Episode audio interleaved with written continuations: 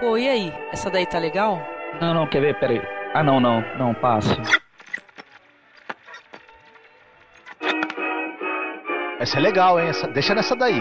Olha. Não, pô, olha lá. Não, pera aí. Ah, não, não, a outra. Também essa não? Ah, eu prefiro aquela, aquela anterior ali. Essa era que tava tocando quando eu conheci meu cachorrinho. Olha só. Como achei tão bonito. Tá valendo?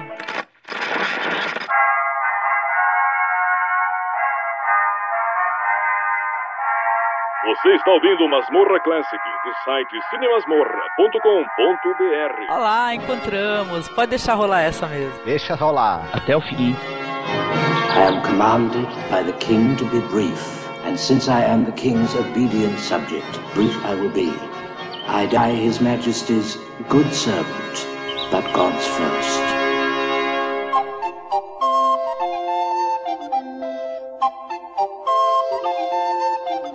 Olá, estamos mais uma vez aqui gravando o Masmorra Classic. Eu sou a Angélica e eu já gostava do Ned Stark, agora eu também gosto do Sir Thomas More. Eu tô aqui com o Marcos, tudo bem, Marcos? Tudo certo. E olha, se não vale vender a alma pra ganhar o mundo inteiro, quanto mais pra ganhar Gales. E também com o Paulo Elástico, que é lá do Pode Especular. Tudo bem, Paulo? Tudo bem. E sim, dou ao diabo o benefício da lei para o bem da minha própria segurança. Ah, Sensacional. E com o Ivan. Ivan, tudo bem, querido? Tudo bem. E o casamento sempre nos faz perder a cabeça.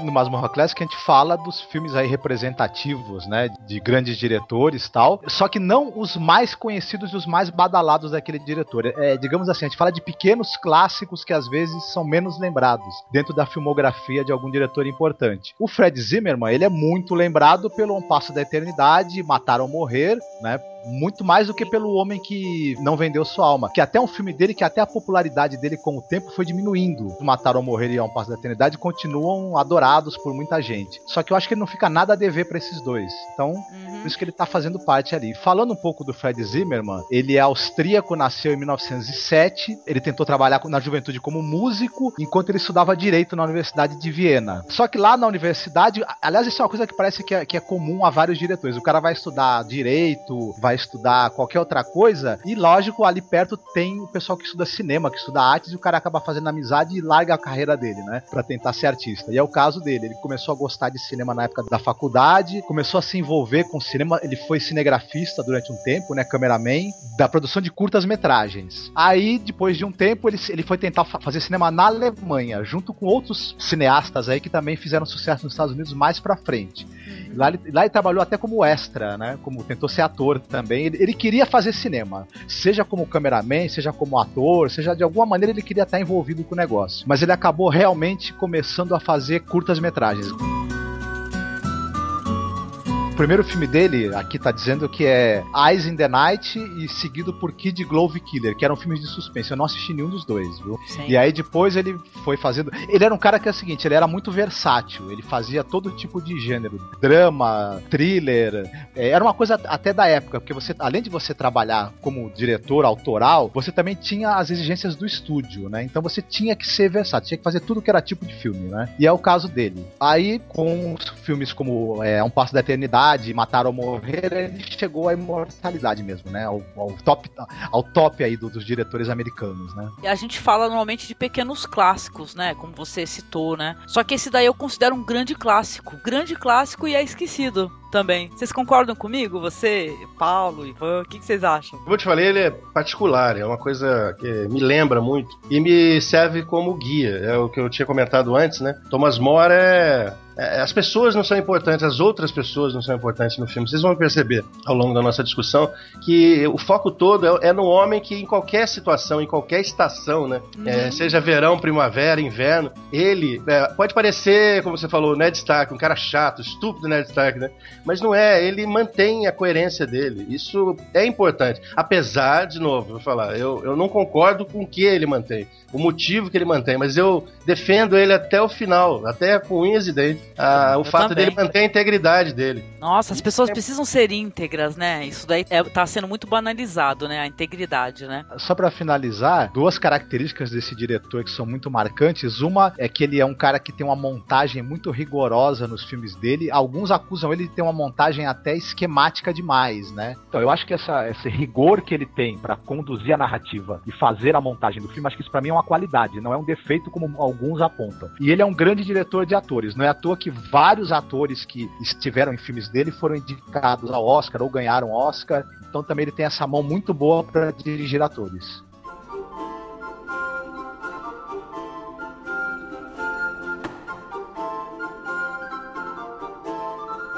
Filme de 66. E falar do elenco, né? Quem faz o Sir Thomas More é o Paul Scottfield. Interpretou o Thomas More também no teatro, né? Tudo. Sim, que era uma peça de teatro, né? A esposa dele, que é a Lady Alice Moore, ela fez o Homem-Elefante, que é um filme memorável. E tem o Orson Welles numa grande interpretação, não muito longa, mas sensacional. Outra pessoa conhecida também, o John Hurt, quem não conhece, muito jovem nesse filme, né? Representando o Richard Rick. Tem um Colin Redgrave, que faz o William Hopper, que é o, o namorado, depois esposo da filha do Thomas More. Tem a Vanessa Redgrave, que ela não quis ser creditada, né? Ela faz um- uma ponta bem curtinha, né? Lindíssima, né? Muito bonita mesmo. E será que são irmãos, gente? Porque mesmo sobrenome? São? Ó, que interessante. Um outro detalhe que eu queria falar também, além do elenco, é que também tem uma versão de 88 feita para televisão, dirigida, também interpretada pelo Charlton Heston, né? Que ele faz o papel de Thomas More. Parece que ele queria muito participar desse filme, né, Marcos? Então, o Charlton Heston ele assistiu às montagens da peça do Robert Bolt, na qual o filme é baseado, né? E ele ficou doido pra interpretar e, e quando resolveram fazer a versão para o cinema, ele encheu o saco de todo mundo que ele queria o papel de qualquer maneira. Mas como o Paul Scofield tinha sido arrasador, né, como Thomas More no teatro, e ele estava disponível pra fazer o filme também, não teve jeito, viu? O Charlton Heston perdeu essa. Paul Scottfield tá maravilhoso mesmo, viu? Eu queria comentar a respeito desse elenco, que pra mim é quase todo desconhecido, exceto por duas pessoas. Uma é o Orson Welles, que apesar de fazer um papel pequeno, é um papel bem marcante. E o John Hust, que é o mesmo ator que fez o personagem principal do filme em 1984. Sim, sim. Bem interessante porque eu não conhecia, não sabia da participação do John Hurt nesse filme. Agora, a forma como eu cheguei nesse filme, eu estava pesquisando filmes a respeito da literatura de Kafka. Eu queria ver filmes que representassem aqueles livros que eu gostei de ler, mas não tinha assistido nenhum filme referente. E procurando por isso, me recomendaram assistir esse filme. Coincidência ou não, foi você que me recomendou. Sim, é, pra variar, né?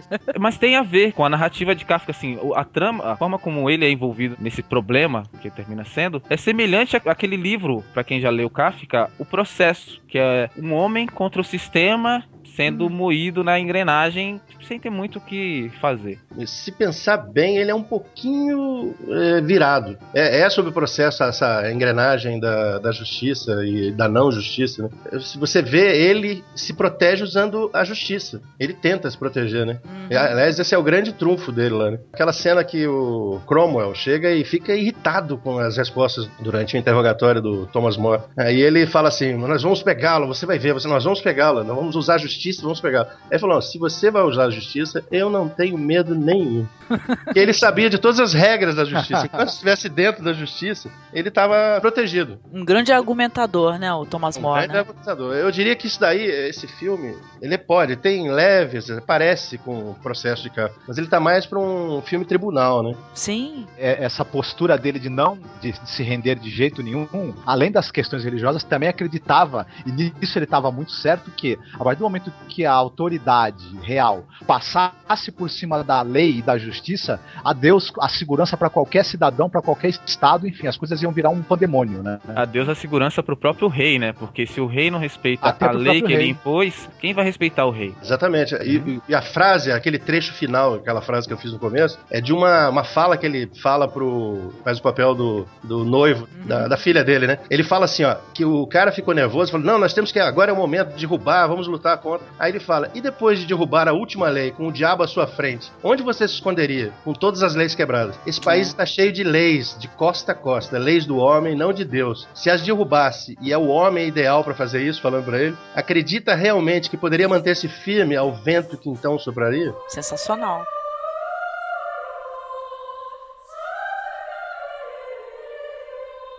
O William Hopper também escreveu livros sobre o Thomas More, né? Aliás, o Thomas More tem muitos livros escritos por ele, né? Todos bem religiosos. Escreveu, como a gente falou, Utopia, né? O último livro dele, né? Mas era um grande antagonista, né? Das ideias do Martinho Lutero também, né? Exatamente. Aliás, um, um fato interessante é justamente isso, que é a questão do, do Utopia. No livro Utopia, ele representa uma sociedade de igualdade um, de certa forma, comunista, mas não no sentido comunista econômico, necessariamente, mas num sentido mais comunista cristão, daquela integração das primeiras comunidades cristãs, onde todos viviam de forma harmônica, sem querer se sobrepor ao outro por interesses econômicos ou quaisquer outros que sejam. Uma sociedade de irmandade, de certa forma.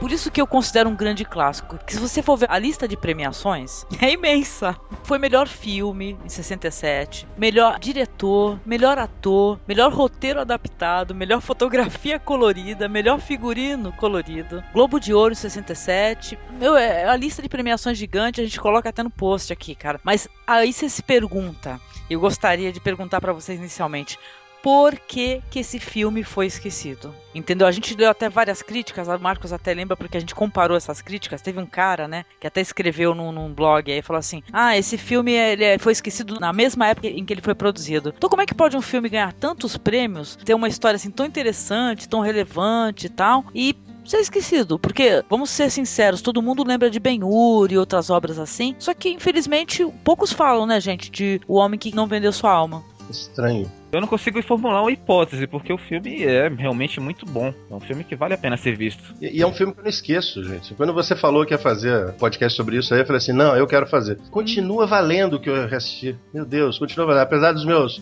valores, aquilo porque eu acreditava ser aquela pedra, é, é outra coisa. Eu tô defendendo outra coisa agora. Olha. É incrível. Eu acredito que o filme ele é atemporal, né? É. Porque as questões que são colocadas, elas são atemporais. Existem até hoje né? O, o que a gente estava conversando aí sobre esse negócio da pessoa ter convicções inquebrantáveis, sabe? Falar assim, eu não vou me vergar o que você tá fazendo, porque eu acho que é o certo. Entendeu? Que pode ser uma atitude estúpida vista por muitas pessoas. Por isso que eu até brinquei com a parada de Ned Stark no começo, né? Essa discussão toda do abuso de poder, de você se manter fiel às suas convicções, mesmo quando pressionado por alguém que tem mais força do que você, né? Mesmo quando a sua vida de repente pode estar em jogo e seus interesses e tudo, isso é uma questão muito válida, cada vez mais válida. Agora, quanto ao filme, por que, talvez ele não seja tão popular hoje em dia, eu acho que ele, ele tem uma fórmula que o Fred Zimmerman usou, uma maneira de contar a história que ela é tão redonda, tão fechadinha, tão, tão bem construída que ao mesmo tempo para alguns o filme parece frio, ele parece é, esquemático demais e talvez o público, né, gosta daqueles arroubos de emoção, é, um pouco de sordidez e violência. E como o filme é um filme muito é, centrado num objetivo, aí acaba o grande público, assim, talvez não, não, não gostando muito. Ele é, um, ele é um filme muito sóbrio, né?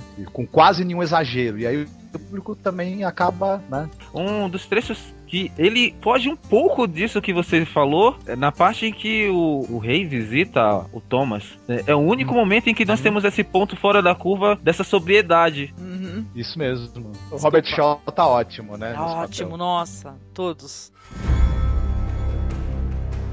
eu tô aqui me segurando para falar sobre essa questão dele, da fidelidade dele aos ideais. Por que, que ele faz isso? Inclusive comparando com ele com o personagem, né, de Stark, que para mim, depois de ter visto o filme, ficou explícito como fonte de referência pro personagem, mas uma característica de personalidade dos dois que distingue muito facilmente um do outro. O fato do Thomas More escolher o destino dele em função dos ideais dele. Ele, ele não decide assim, eu vou tentar me livrar da minha situação conduzido dessa maneira. Não, eu aceito a minha condição e eu vou encarar isso até o fim. Não que um ou outro seja menos honesto por isso, mas a forma de, de encarar a vida. No caso do Ned, ele ele, é meio que levado pelas situações. Ele não tem uma habilidade política. O Thomas More, ele tem habilidade política, ele, tanto que ele foi chanceler da Inglaterra durante um período de tempo, o cargo mais importante do país. E antes disso, ele tinha sido orador do Senado. E mesmo assim, ele sabendo que as consequências que viriam, ele falou: Eu vou fazer isso porque a minha convicção político-religiosa indica isso. Não só porque ele era católico, mas acima de tudo por ele ser cristão. Ele teria abraçado a igreja anglicana naturalmente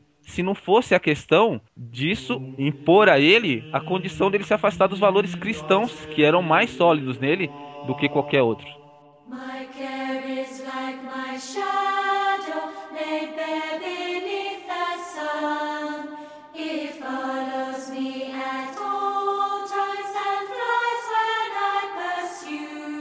Uma coisa que eu até tinha conversado com o Marcos, né, Marcos? É, o filme começa com umas cenas interessantes. Eu acho que tem relevância a ser, citadas, que é as imagens dos gárgulas, né? Dos gárgulas e também do leão, né? Que é, que é a estátua do leão, que é o símbolo da casa real, né, inglesa, né? Uhum. Na época do Henrique VIII. As gárgulas e o leão não, não aparecem logo de cara à toa. É o poder, né? Esse lado obscuro, né? Do poder e tal. Essas imagens aí que, que estão em cima lá do palácio não são focalizadas à toa, né? A gente já sabe que nós vamos ver um filme em que o poder mostra suas garras, né? Como eu falei pra Angélica, eu fiz um roteirinho, fui acompanhando, fui assistindo o filme e fui anotando. Aí eu percebi que a, a abertura da Columbia é com couro de metais. Aquela logo quando abre assim o, a abertura da Columbia do filme, né? E, ai meu Deus, agora que você vai bater em mim, né? E eu gosto muito desse filme, é sério o filme, mas juro que parece a abertura do Chaves. Ai, eu vou ter que rever Tá, tá, tá, tá, tá, tá, tá, tá, E toca aquele negócio, gente, é o Chaves. Nossa, caramba! que lembrança! O filme é bom, viu? Que eu vou rever a abertura agora, eu vou rir. Pois é, esse é que é o problema. Eu comecei a rir, né? Aí depois você pode ver que tocou essa música e não toca mais nada. Aí aparecem os passarinhos cantando e os gárgulas anunciando o dia. Bom, é, continuando, a não sei que o Ivan tem alguma coisa pra falar, eu posso continuar rapidinho. Posso falar Pode. que imediatamente vou ver a abertura do Chaves pra poder comparar essa, essa cena. Então, nós vamos ver uma pessoa ali, um enviado ali correndo com uma, uma mensagem. Nós vamos descobrir depois, né? Está se dirigindo à casa do Sir Thomas More, né? Vai ser recebido pelo mordomo curioso, né? E tentando verificar qual é a mensagem, né? Aquele mordomo que quer saber de tudo. E o Thomas More tá reunido ali com alguns amigos, a mulher e tal. Estão até conversando sobre utopia, né? E tal. Mas aí ele vai receber ali a, a mensagem, né? Que tem que se apresentar ao Cardeal Wolsey, né? Por sinal, aquele mordomo é um sem vergonha, né? Ele Sem quebrou o selo. Ele quebrou. Você não viu o barulhinho que faz? Ele vai mexendo, vai mexendo. crack, Aí faz. Ih, caramba, ele faz assim. Ah, que Isso que o pilantra, Thomas né? More percebeu, quebrou um pedaço do selo e falou assim: e aí, o que, que você acha da carta? Ele é ótimo, né? Ele é ótimo. Ele olha com aquela cara de: O que, que você achou, né? Não, não sei de nada. Deus me livre. É, Deus te livre. Ele responde, né? Algo assim, né? Ele recebe essa mensagem aí que ele vai ter que se apresentar. Aí gera aquele burburinho, né? Ah, o pessoal tava conversando sobre outros assuntos, mas já focou, né? No, no interesse ali, por que, que ele tá sendo chamado e a curiosidade, né? Apesar que uns já levantam a questão que é do, Ana Bolena. da Ana Bolena. É, tem uma coisa que eu acho legal nessa cena da reunião, quando o Thomas More recebe a mensagem do Cardeal Wolsey, né? Que ele já apresenta os personagens, ele já coloca o Rich ali, tentando se mostrar inteligente pra todo mundo que tá ali junto com ele, e recebendo uma. uma- sendo é, é, assim, ignorado, né? Ele, ele, ele tenta ser espirituoso, tenta chamar atenção, e o pessoal não dá muita bola pra ele, acha que as opiniões dele são meio bobocas. Já sabe que o cara tem um ressentimento e uma, e uma necessidade de ser aceito nos círculos ali mais, né, elevados da corte. Você tem o Duque de Norfolk, que é um grande amigo do Thomas More, ele já, o personagem já tá sendo apresentado ali, e você sabe que é um cara que, que tem umas opiniões meio irreverentes pelo que ele tá falando nessa cena. A gente já tem os personagens principais aí sendo apresentados e você tendo um pouquinho da personalidade dele, de, de cada um deles sendo revelada nessa Uhum. primeira cena. Muito habilidoso isso. muito habilidoso, de maneira bem inteligente, né? Ele mostra como é que cada um é pensa o que, né? E do que, né? Thomas More se apresenta ao Cromwell, né? É ele que recebe, né? O Isso. Thomas More e tal. E tem toda uma parada assim de barquinho, né? Porque ele vai de barco, é uma viagem super demorada. Tanto que a mulher dele fala, só vai chegar lá meia-noite e tal. Aí ele fala, não, mas eu venho tomar o café da manhã com vocês. Se apresenta ao Cromwell, que é. Eu acho que é um ator bem respeitado isso daí. Só não recordo exatamente quais filmes que ele fez. Mas ele é o uma Léo cara... McKerney, né, é o nome dele. É bem conhecido, assim, é um rosto bem conhecido. Aí ele vai falar com o cardeal Olsen, né, que é o... o Orson Léo né? Ele fez a Lagoa Azul. Quem assistiu Sessão da Tarde deve ter visto Ai, tá brincando, meu Deus! Nossa, fiz o meu cérebro fez bum. que eu assisti tantas vezes Lagoa Azul, só que ele tá de barba, né, na Lagoa Azul, né? Ele fez Lady Hawk também. Lady Hawk, e ele é o padre bebum. Eu acredito que sim. Eu não, Não, lembro do personagem é, dele. Que Ele é o foda. Padre Bebum. Que É legal. o Frey Tuck do filme. Sim, cara, muito legal. Crowner fica ali escutando o papo, né? Ele vai ter uma discussão lá com o cardeal, né? O cardeal chega pra ele: Você, hoje de manhã, você foi contra mim. Eu sei que através da discussão dos dois, o cardeal ele percebe que o Thomas More ele é um cara que ele não se. né? Ele não muda a opinião dele. Não adianta, né? Não tem argumento, né? You opposed me in the council this morning, Thomas. Yes, Your Grace. You were the only one. Yes, Your Grace. A fool. Thank God there is only one fool on the council. Que você tem essa atenção toda dada pela câmera, esse colar ali do chanceler. Tá dizendo pro Thomas More que ele discordou dele, tá brigando, mas ao mesmo tempo tá reconhecendo que ele é um cara de opinião, né? Thomas More ainda dá uma espetada no, no cardeal, né? Porque ele percebe que o cardeal ele é muito mais político do que um religioso. A gente, durante a conversa, percebe que ele também discorda do divórcio do Henrique VIII e do matrimônio dele com a Ana Bolena, mas que ele vai apoiar o Henrique VIII por questões políticas. Até porque é um cardeal, né? Ele Hum, precisa, né, obedecer os preceitos da igreja que era contra, né? Não, não tem nessa parte aí que o cardeal fala pra ele, você seria um ótimo clérigo, né? Aí ele Fala fala, o senhor também. o cardeal, já que ele é um homem muito político, ele fala assim que vai haver uma briga, né? Por conta de se o, se o rei não tiver um filho, por isso que algumas pessoas acabam apoiando, né? Também. Do direito que o filho tem, né? Paradas todas, ceda, né? Ceda um pouquinho, ceda aqui, ceda ali, porque é tudo pro bem em geral. Cede um pouquinho, dá seu pé, depois dá a perna, dá a mão, dá o pescoço. É assim, é desse jeito. Se você pensar bem, é, é sutil a, a conversa, né? O, o diálogo da, da traição é, é fantástico, é perigoso. E isso o Thomas More percebe. Ele tem uma visão assim, mas a visão dele, por, por mais que ele seja religioso, ele defende uma causa religiosa. Ele é, uma- é de um legislador. Uhum, sim. Então ele chega assim e fala: Não, a gente tem que ter regras. Temos que ter regras. Senão vira uma zona isso daqui. O Thomas Wolsey, que é o chanceler, ele tá numa posição muito delicada, porque sim, ele é um representante da igreja, e da igreja como cardeal, porém ele é o chanceler do reino. Ele vai se conduzir como o Thomas More. Certamente o destino dele tenderia a ser o Thomas More. Pois Ou é. seja, ele tem, que, ele tem que conduzir a questão de forma política e não religiosa. Tá aí uma coisa que praticamente uma coisa anula a outra, né? Política mais religião, né? Enquanto Sim. eles estão conversando também, o Henrique VIII ele chega, né, de, assim, do castelo vindo da casa da amante, né? Que seria a Ana Bolena, com quem ele quer se casar e tal. Então ele tava lá na casa dela. Ele fala assim, eles estavam fornicando.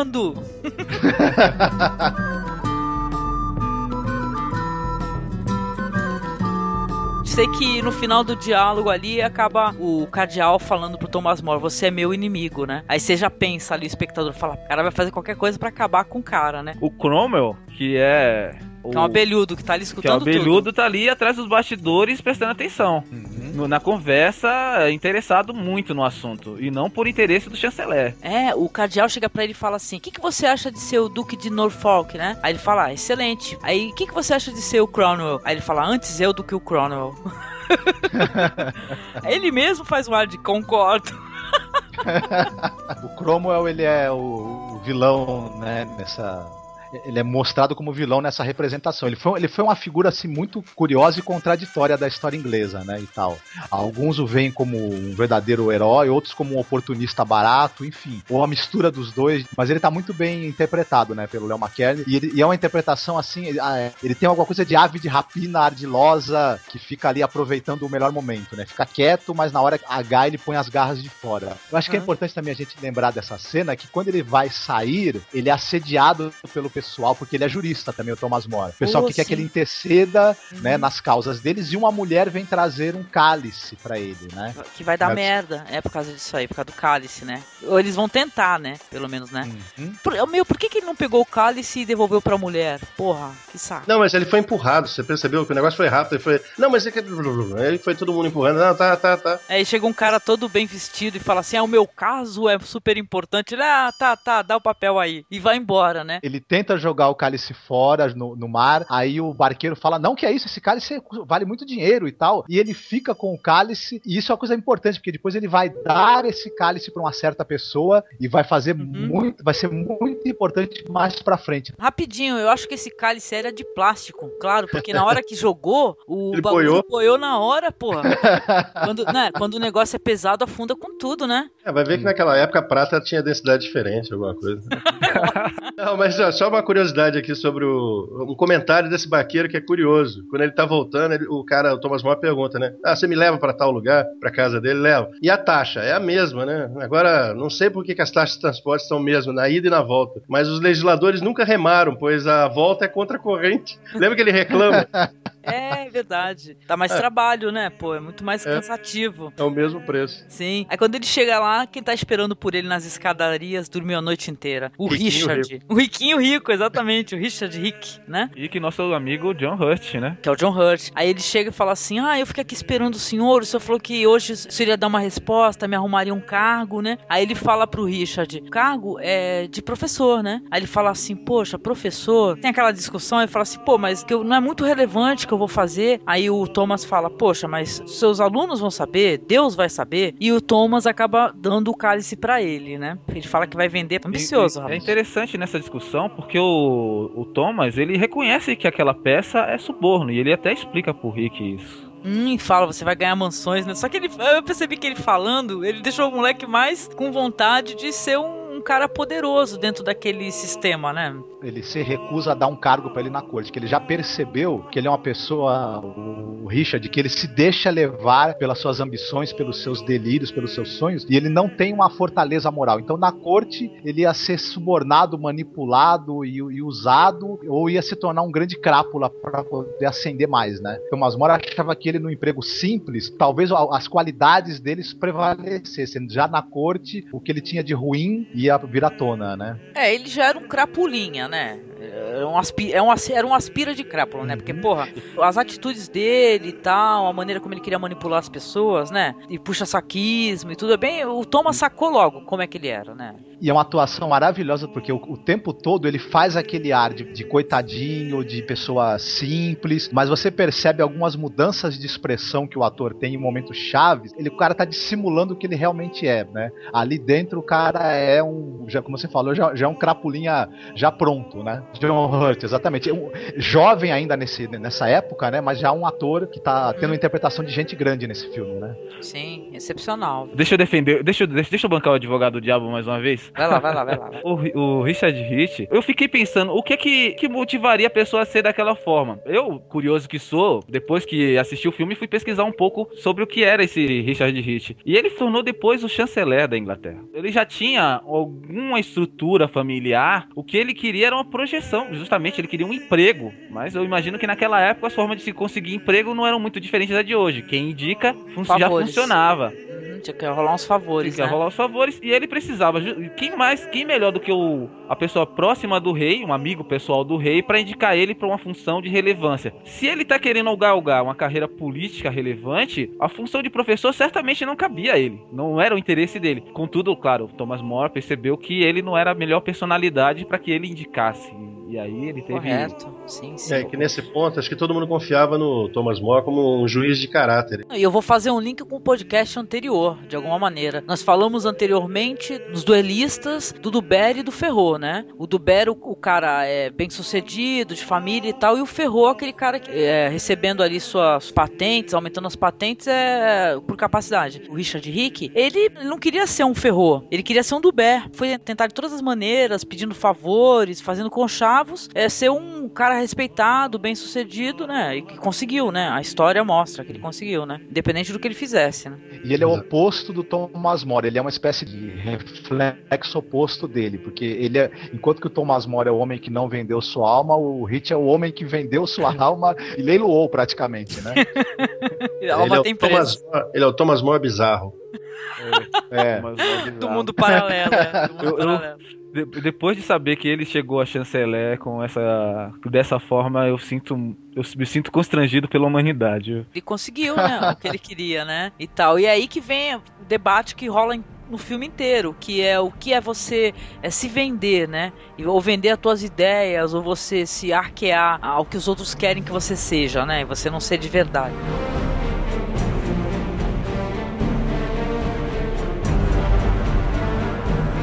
Thomas More vai ter esse diálogo aí com o Richard, depois vai entrar em casa, vai ouvir uns risinhos, ri, ri, ri, ri, tá a filha dele logo cedo com o namorado, né? Que é Teretetê, teretetê lá, né? Exatamente, de teretetê logo cedo. Aliás, é uma pessoa muito interessante, eu achei esse personagem, o, o namorado dela, porque ele não, não é um cara que se encolhe, não.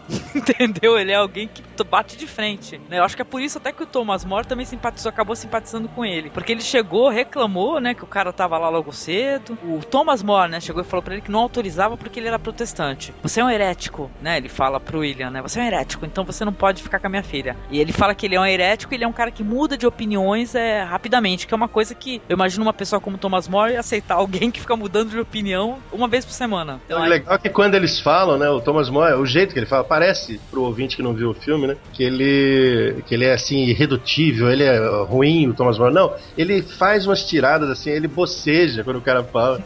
Eu estou com. É, Ele faz umas caras e bocas assim na frente, os caras ficam putos. Ele faz isso pra mulher dele, pra filha, pra todo mundo. Não, ele é ótimo. Não, o personagem, ele, pelo menos na interpretação, ele é uma pessoa irredutível, de certa maneira, mas ele é uma pessoa de fácil convivência, né? Dá pra perceber isso, né? Ele não é de bater de frente, ele é de, de tentar é, confraternizar de algum jeito, né? Ele é, ele é inteligente, ele é uma pessoa inteligente, né? Tanta mulher, ó, pensa, tanta mulher, isso é importante, quanto a filha, eles ficam perguntando: e o que, que foi? O que, que foi? Qual foi o Ah, é. da conversa? E ele prometeu não falar, né? E ele com desconversa numa boa. Ele começa a falar: nossa, mas o céu tá azul, né? É, é, é que é? Pedaço de telha não é caco, o caranguejo não tem pescoço. Você começa assim, Ele né? é ótimo, é. Ele é é cara de pau, ele, ele é ótimo. cara de pau, assim, no jeito. E sem mentir. Ele não tá mentindo, porque ele não podia falar. Não, e o filme mostrou, assim, só uma filha, né, dele, né, que é a, a Margaret, né. Seguinte, ele teve mais filhos, né, só que o filme eh, focou nessa filha, que foi a filha que aparece mais na história mesmo, dentro Margaret. do contexto histórico, Ele assim. tinha filho adotivo também, né? Tinha, não, Se porque é o seguinte, a esposa já é o segundo casamento, a Margarete é filha do primeiro casamento dele, né? E tal, quer dizer que foca, obviamente, mais nessa filha que ela é- aparece mais no- dentro do contexto histórico, né? É, Mas ele teve que- mais. É que o Zimmerman ele fez assim, ele manteve a estrutura da peça teatral, pra não ter muita gente, né? Ah, que sim. Essa foi a ideia.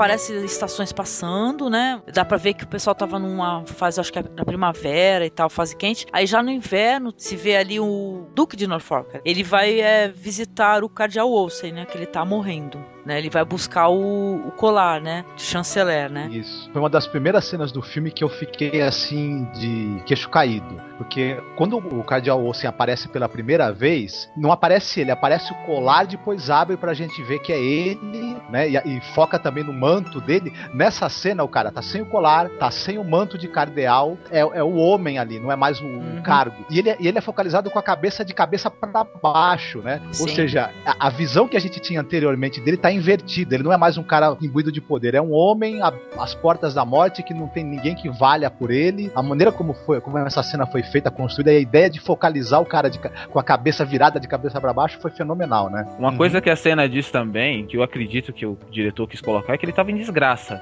Porque ele Uhum. foi. Sim. Ele, ele foi tirado do cargo de chanceler acusado de traição. Justamente porque ele não conseguiu fazer aquele intento que a gente comentou antes da questão do, do matrimônio, que foi a discussão que ele teve com o Thomas no começo do, Uhum, do filme. isso. O que até fala pra ele assim, ó, você só tá aqui por piedade, né? Que era pra você estar tá preso, né? Numa, numa cela, né? né? O pessoal é impiedoso, o cara tá morrendo lá e na larga essa, ele morre com essa. Depois disso daí, gente, vai ter a nomeação, né? Do Thomas More, né?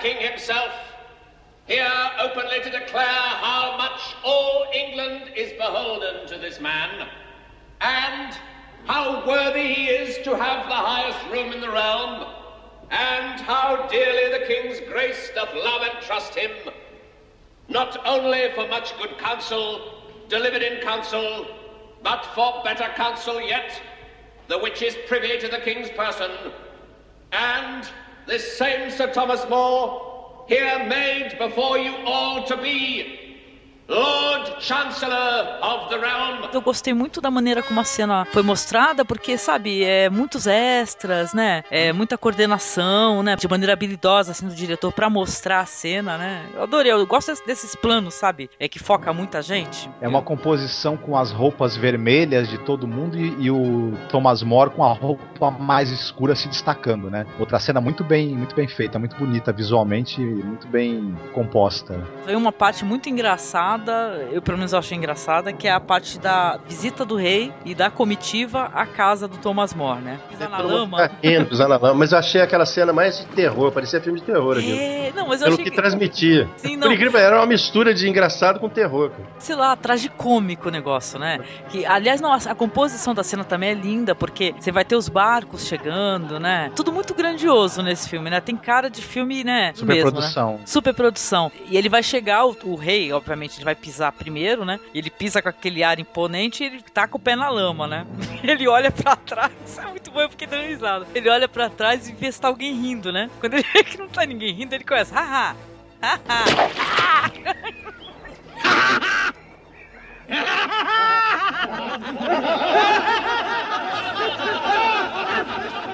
Ele tava se divertindo com a situação. Na verdade, ele tava se divertindo com o fato de que as pessoas que estavam lá no barco, os cortesãos, estavam com medo dele, né? É, Ele- exato, de, essa que ele visse alguém rindo. É, pô, não, mais pra frente a gente até descobre que o cara é louco mesmo, né? Que ele tinha sífilis, né? Sífilis deixa a pessoa maluca com o tempo, né? Então o cara era meio doido também. Então o pessoal não sabe o que esperar dele, né? Pode vir qualquer coisa.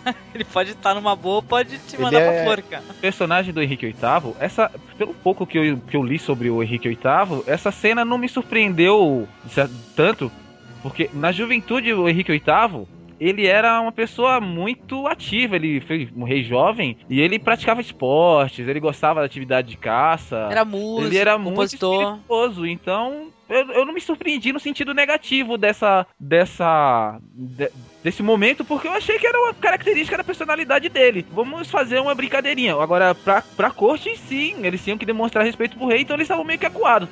Vamos esperar o que, que ele vai fazer e nós reagimos de acordo. Que coisa, meu, que tenso que deve ser tu ser cortesão, né? Tu, porra, tu ter que esperar pra saber o que, que você vai fazer, o que, que você vai Cabeças falar. rolavam constantemente naquele período. É. Eu- lembrar também que aquilo foi, era uma visita surpresa. Ó, não, visita surpresa e o pessoal já tava com o banquete todo armado, né? Desesperado, descabelado, né? Não, Só Então- fazer um comentário, quando ele junta tudo, ele começa a apresentar a família, lembra, pro rei? Aí ele É. apresenta e o rei pergunta que se aquela era filha, que era estudante. Nessa hora, a mãe, a mãe, né, fica preocupada, a, preocupada, a própria filha olha pro Thomas More, né? Aí o Thomas ah, dá aquele sinal, mexe com a cabeça, depois falar. né? Aí ele responde que entre as mulheres era, era sim reconhecida, uma pessoa, um estudante. Aí só essa cena mostra o que era naquela época. As mulheres não, não liam, as mulheres não estudavam, eram analfabetas. A Sim, esposa do Thomas More era analfabeta. era analfabeto. Era analfabeta a esposa. Você, você percebe isso no final, mas ali você vê aquela cena. Aí quando ele começa a falar, o rei Henrique, você lembra que ele começa a falar em latim e ela responde. Aí o Henrique VIII, você viu que ele ficou puto da vida e mudou de assunto? Mudou, ele falou. É, mudou porque ele tava falando mal latim e ela tava falando melhor que ele. Então ele é um arrogante. Era- É, era um merda. Não, e, não, e ele vira assim ela continua falando, né? Thomas Aí na- segura, dá uma chacoalhada nela na filha. Não, aí ele vira, ele fala assim: é, mas eu sou um bom dançarino, olha só minhas pernas de dançarino. É, uma pessoa assustadora, né? Que tu não sabe o que esperar. Né? Assustador. Porque aí ele manda. O pessoal vai lá pra dentro, né? Ó, ele fala pra filha: Ó, você gosta de música? Porque vamos lembrar, tem músicas mesmo desse rei. Então, o Henrique, VIII ele compunha. Isso, ele compunha, tem músicas dele. Então, mas eh, o pessoal eh, vai lá pra dentro, né? O rei chega e fala pra filha dele, fala assim, ó, você gosta de música? Vai lá ouvir música, né? Que eles, ele também tem músicos, né, na comitiva, né? E enquanto isso ele foi lá pra conversar com Thomas More, né? Ele fica ali no jardim conversando e começa novamente a encher o saco do Thomas More pra ver se ele muda de opinião, né? Não, ele não tava enchendo o saco, ele tava chinchando. Ele tava chinchando. Eu- pela primeira vez eu vi o Thomas More botar a mão na cara. Ai meu Deus, ai meu Deus. Você viu ali que doía, você viu que tava doendo no homem. É, Pressão nossa. política E terrível. que- E que cena Ele- primorosa, viu? Pois é. E ele começa a gritar, né, gente? O, o rei começa a gritar: Eu tô cercado de bajuladores! Your Grace, no opposition, say. No opposition. I'll leave you out of it, that you are my Chancellor. I don't take it kindly, and I'll have no opposition. I see how it will be. The bishops will oppose me. The full-fed princes of the church. Hypocrites, all hypocrites. Mind they do not take you in, Thomas. Catherine's not my wife. No priest can make her so. They that say she is my wife are not only liars, but traitors. Yes, traitors. E o pessoal tudo escutando lá dentro, né? Aí a gente, a gente vê que além de ser brincalhão e das pessoas terem medo dele, ele tem uma personalidade instável, ele é dado a roubos de ira, de raiva, de é, é vingativo, né? E é autoritário, não aceita contradição e não aceita oposição. E aquilo, essa, essa, essa raiva que ele demonstra nesse momento é um recado, né, pro chanceler do Thomas More, porque durante a conversa o Thomas More tentou, né, assim, educadamente dizer que certas coisas não ia dar para ele concordar com o rei, ele ia ter que, né, manter a posição dele, etc. O, o ator, o Paul Scofield, de uma maneira muito assim, sóbria, ele, ele, ele passa uma tensão no rosto quando ele tá falando com o rei. E ao mesmo tempo a gente tem essa cena cortando pro pessoal lá dentro da casa, todo mundo com o ouvidinho na janela tentando escutar a conversa dos dois, porque sabe que ali tá sendo. Essa conversa é importante, ela pode sair algo muito bom ou muito ruim daí, né? Sei que o Thomas não se dobra, né, à vontade do rei, né? Ele, ele pede mais tempo, né, para pensar, ele deixa meio aberto, né, o negócio, né? E o rei é muito é, emputecidamente, ele resolve ir embora, entendeu? Ele fala assim: "Ah, eu vou embora". Thomas More deixa em aberto, mas o rei deixa bem claro que não terei oposição nesse assunto. É, Como um bom monarca absolutista que ele era, né? é De todos- verdade. De todos os do período dele. Porque o rei vai embora com a, antes da comitiva, né? Ainda sai com cara de pegadinha do malandro, né? Que é... não tem jeito, eu fiquei rindo. Ele ficou, hahaha, seus trouxa. Sa- saiu com o bar. Ele, vai sai, ele deixa do- todo mundo pra trás. É. Aí o, o Cornwell vai conversar com o Richard e oferece apoio, né? E o Richard cai na lama, né? Nossa, é muito humilhante essa cena aí, né? E cai na frente de todo mundo, né? Tropeça e o pessoal ri muito da cara dele, né? E o Richard também, depois que ele cai na lama e vai falar com o Cromwell, depois ele vai até o Thomas More e fala: Me dá o meu cargo, eu prefiro que você me dê o cargo do que o Cromwell. E o Thomas More, não vou dar cargo nenhum, vai procurar sua turma. Ele chega e fala assim pro Richard: Fala, você não vai aguentar nem essa noite. Aí me lembrou o Jesus, cara, com o Pedro. Fala assim: Pô, Pedro, essa noite você não vai me negar três vezes. É, né, ele fala, ele fala pro Richard, "Eu- nem mesmo essa noite você é capaz de responder pelos seus atos. E o Richard vai lá meio que pressionar ele e chantagear o Thomas More, né? Como ele fala, agora, se você não me der o cargo, eu vou lá caguetar as suas coisas pro Cromwell, né? A mulher do Thomas More fala: Prenda esse cara, né? Fala: Uhum. Prenda, prenda esse cara, pô. Ela já imaginava o que, que o carinha ia fazer, né? Mas vai aprender como? É, é a hora que entra o Thomas. O- Por, por quê? Não havia como. Tem que seguir a lei, né? Todo mundo fica na dúvida. Por que, que o Thomas More ele não fez um monte de coisa? Eu não considero ele um estúpido. Ele era uma pessoa que chegou e falou assim: não, gente, eu tenho que seguir as regras, eu tenho certeza. Fiquem tranquilos. Ele estava tranquilo, apesar da pressão. Enquanto seguíamos a lei, essa família está protegida. Sim, né? Era ali, então por isso que ele deixou. Deixa ele, deixa ele falar. O que, que ele vai falar? Porque eles não falavam esse tipo de coisa na frente dele. Não, nada que comprometesse. É verdade, concordo, sim. O rei foi proclamado chefe supremo da igreja, isso, da igreja anglicana, o que é até hoje, né? Foi feita aquela separação, né, da, da igreja. Então todo mundo tinha que aceitar. Esse foi o primeiro, o primeiro ato, né? Ainda não, não pedia-se para fazer certo, tinha que fazer certos juramentos. Aí todo mundo foi fazendo. E até o Thomas More, até essa parte ele vai, foi passando e tentou enrolar, foi tentando protelar e tudo. Mas a, a coisa foi apertando. A coisa, não sei se vocês lembram, foi apertando e precisavam de uma opinião mais forte, né? Aí o Thomas More não conseguia, o, o rei estava pedindo isso e no, no dia é, ele pediu para que todo mundo estivesse presente na- nas bodas do com a Ana Bolena, né? E essa cena é muito interessante, né? Que não sei se vocês lembram, que ele tá lá todo feliz. É a única cena que aparece a, a Vanessa Redgrave, né? E ela, eles cantam, eles estão cantando rapidinho uma música, lá tá, tá, tá bonito, meu rei, meu amado, blá blá blá, e fica aquela cena bem sensual, né? Where are you going to? Randall, my son. Where are you going to? Aí de repente ele levanta, ele vê uma pessoa vestida, se ele olha assim, olha lá, o Thomas. Aí ele, Thomas, Thomas! ah, sai correndo. E, e não era o Thomas. A partir desse momento ele pediu cobrança. Aí ele começou, aperta, pode apertar. Você sentiu que a coisa mudou aí. Não sei se vocês Uhum. perceberam isso. É, ele eu acho que se sentiu ridículo, né? De alguma maneira, né? Infantiloide essa cena, né? De ele largar a mulher e sair correndo atrás do cara, né? Exatamente. Como, como era importante a opinião do cara, né? Sobre isso, né? Putz. Por quê? Porque ele era justo. Ele, a fama dele é de ser justo. O que ele ia fazer era transformar o Thomas More numa pessoa suja. Ele ia transformar, fazendo. Se o Thomas More aceitasse, como todo mundo estava aceitando, cedendo, todo mundo cedendo, ele deixava de ser uma pessoa confiável, uma pessoa que julgava, um juiz bom, né? Hum, sim, sim. Era isso que ele estava querendo fazer. Eu queria falar rapidinho um negócio que me chamou a atenção, da maneira como o diretor Fred Zinnemann, na cena em que os cardeais e os bispos estão sendo intimidados, declarar o Henrique VIII como líder da, da, da igreja anglicana, aceitar o divórcio dele e, o- e o matrimônio dele com a Ana Bolena e tudo mais. Tem- Você tem aquela cena que você está focalizando os cardeais, na ponta mais próximo da gente, tá o tal do arcebispo Kramer, que é o, aquele- o ator, o Círio Luckhan,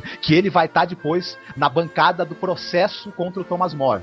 Né, Isso. que interroga ele e tudo mais. E você percebe que tá todo mundo naquela na- com cara de indecisão. Esse ator que tá na ponta, ele é o que faz aquela cara de que olha pra todo mundo e fala, vamos aceitar, né? Então ele já introduziu também mais esse personagem e deixou claro que com a liderança dele, né, desse sujeito do Kramer, os outros bispos e cardeais ficaram todos ali como ovelhinhas ali seguindo a vontade do Henrique VIII, né? Thomas acaba se demitindo, né? Ele se demite, né? O amigo dele, né? Ele vai lá pra retirar o colar, né? Ele chega lá, só que o, o Duque não pode retirar o colar, né? Então aí ele pede ajuda pra mulher, a mulher fala: Não, eu não concordo. E ninguém eu queria acho que eles, isso, eles não querem ajudar ele a retirar o colar porque entendem que essa atitude dele de renunciar vai botá-lo numa situação, né? E a filha acaba apoiando, né? E retira o colar dele. Sei que depois vai ter um diálogo tão interessante que ele vai embora segurando o colar e conversando com o Thomas More. Aí ele fala assim: Poxa, por que, que você tá fazendo isso? Não tem uma outra maneira de lidar com isso daí e tal. Aí tenta, sabe, fazer o Thomas falar. Aí o Thomas vira pra ele assim: É, se eu falar pra você, você não fala nada pra ninguém? Aí ele fala: Sim, sim, fica só entre a gente. Aí ele é, quer dizer então que você está conspirando contra o rei guardando segredo. Aí o amigo dele fala: Poxa, amigo, por que, que você tá me pregando peças assim? Aí ele responde: Fala assim, não, tô te mostrando o sinal dos tempos. Como é que estão as coisas agora? Ah, É. é muito legal esse diálogo aí. Isso é muito bom. Pô, você me pegou, você me pegou. Toda hora o Norfolk era pego.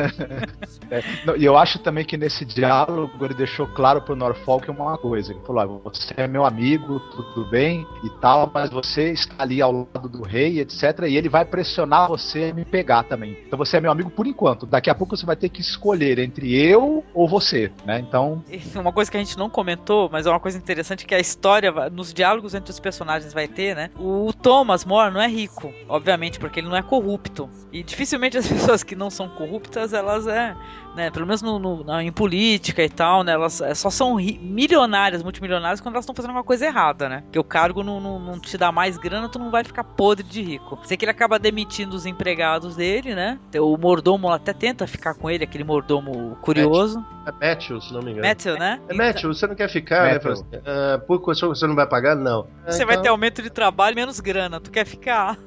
É, é melhor eu ele aceitar. achava que talvez o Metal ficasse porque a vida toda ele relevou o fato do cara ser um fofoqueiro curioso e ficar bisbilhotando. E aí tem uma conversa dele com a esposa que é muito interessante também, que- porque ela sempre contra essa situação, né? Ela fala assim, pô, eu quero pelo menos entender, já que eu perdi, né, o status, né? Eu quero entender essa situação direito, né? E ele, ele tenta conversar com ela, ela não compreende, né? Ela não aceita, né? A esposa fala pra ele assim, poxa, você é um bobo se você acha que você vai poder ficar aqui tranquilo depois de tudo isso que aconteceu, né? Acho que ele ainda não tem a noção do quanto o Henrique VIII tem fixação nessa coisa de, de ser. Não, e, e também de ter pessoas eminentes corroborando a opinião dele, né? Até onde ele está disposto a ir para que todo mundo concorde com ele, né? Thomas More ainda, não, ainda não tinha ideia do quanto ele estava, né? é, obcecado por isso, né? E Então, o Richard vai visitar o Cromwell, olha lá, agora saiu. E vai conversar sobre esses aspectos aí do Thomas More, né? Só que ele vai como um escrivão, né? Algo assim, né? Pra ir anotando, né? Que acontece, né? Traz a testemunha, que é a pessoa que deu o suborno da taça, e o Duque de Norfolk tá tentando ajudar, né, o Thomas More, né? Tá falando assim, olha, ele não fez nada errado, esse negócio da taça aí, não adianta vocês, é, que ele já vendeu a taça pra outra pessoa, o Richard, eu vou falar Ele que a taça foi roubada. O legal foi a data, como é que chama? A decisão no tribu- no tribunal foi em abril. Aí ele falou, haha, ele vendeu em maio aqui, tá a nota aqui.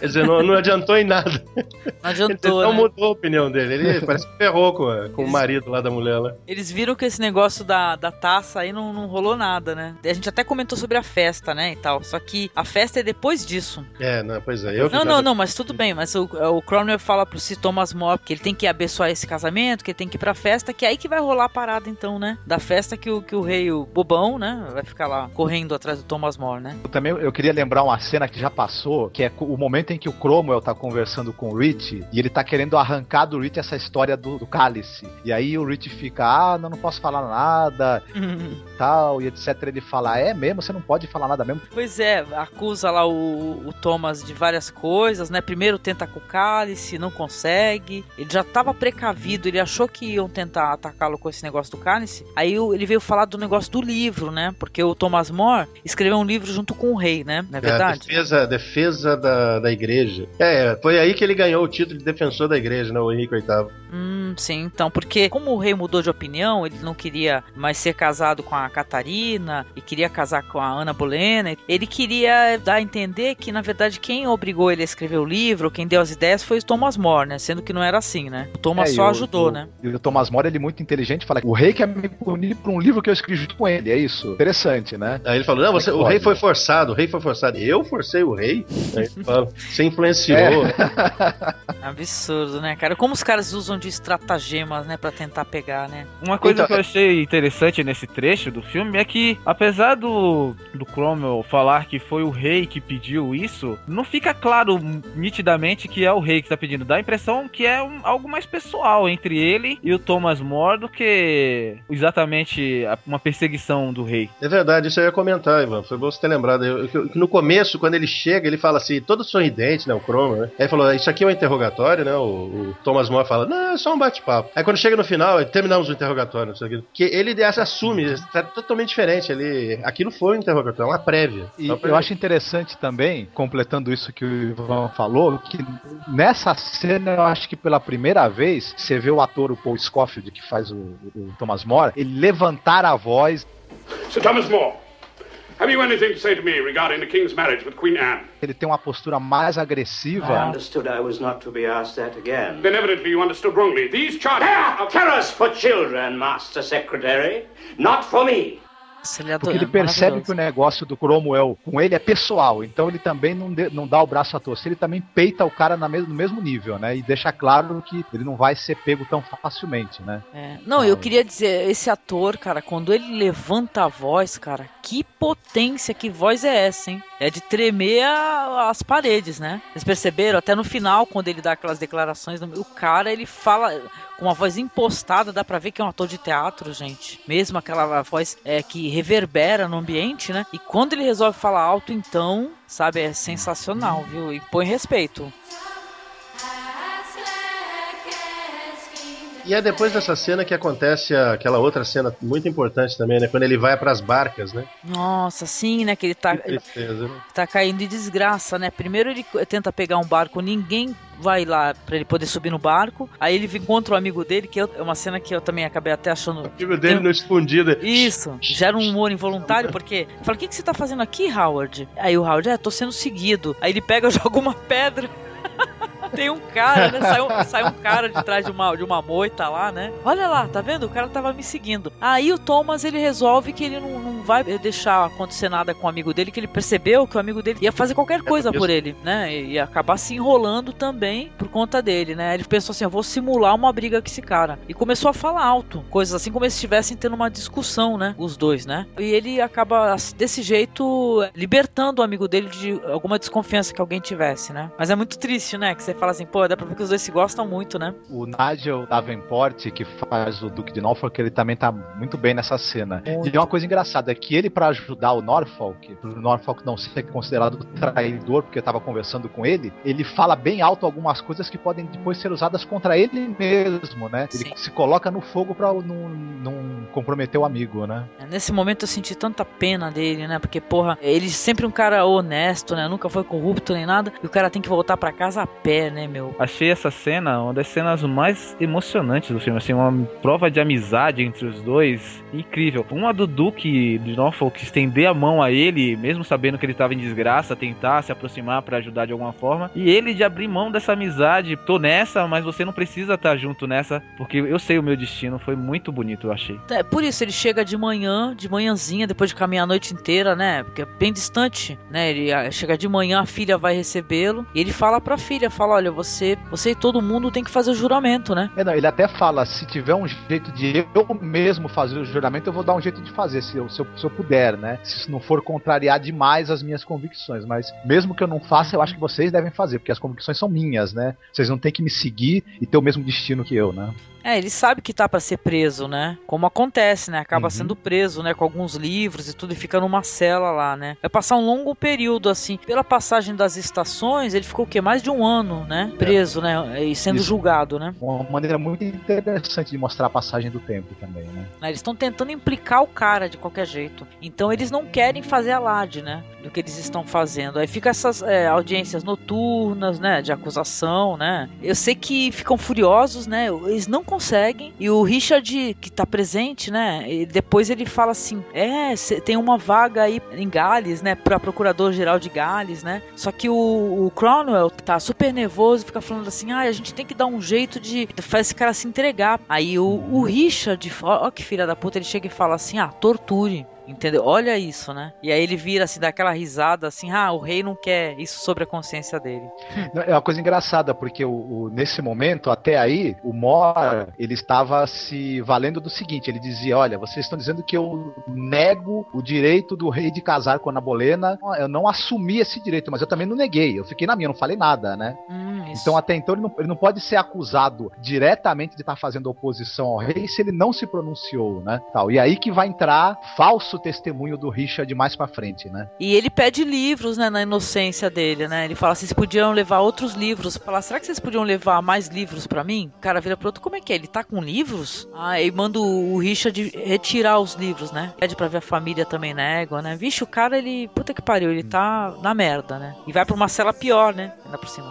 Tá, ele, ele vai indo cada vez para celas menores, menos confortáveis, e é engraçado como a, ele- a maquiagem vai, vai mostrando o ator com os cabelos mais brancos, com o rosto mais cheio de marcas, né? Cinza. Ele tá, na verdade, envelhecendo e sofrendo muito, né? E o, e o ator também, com a, com a sua postura corporal, ele mais arqueada, mais, mais enfraquecido, ele também passa muito bem o sofrimento que ele tá tendo na masmorra, né? Dá a impressão de que passa muitos anos é, dele preso, mas acho que não foram tantos anos assim.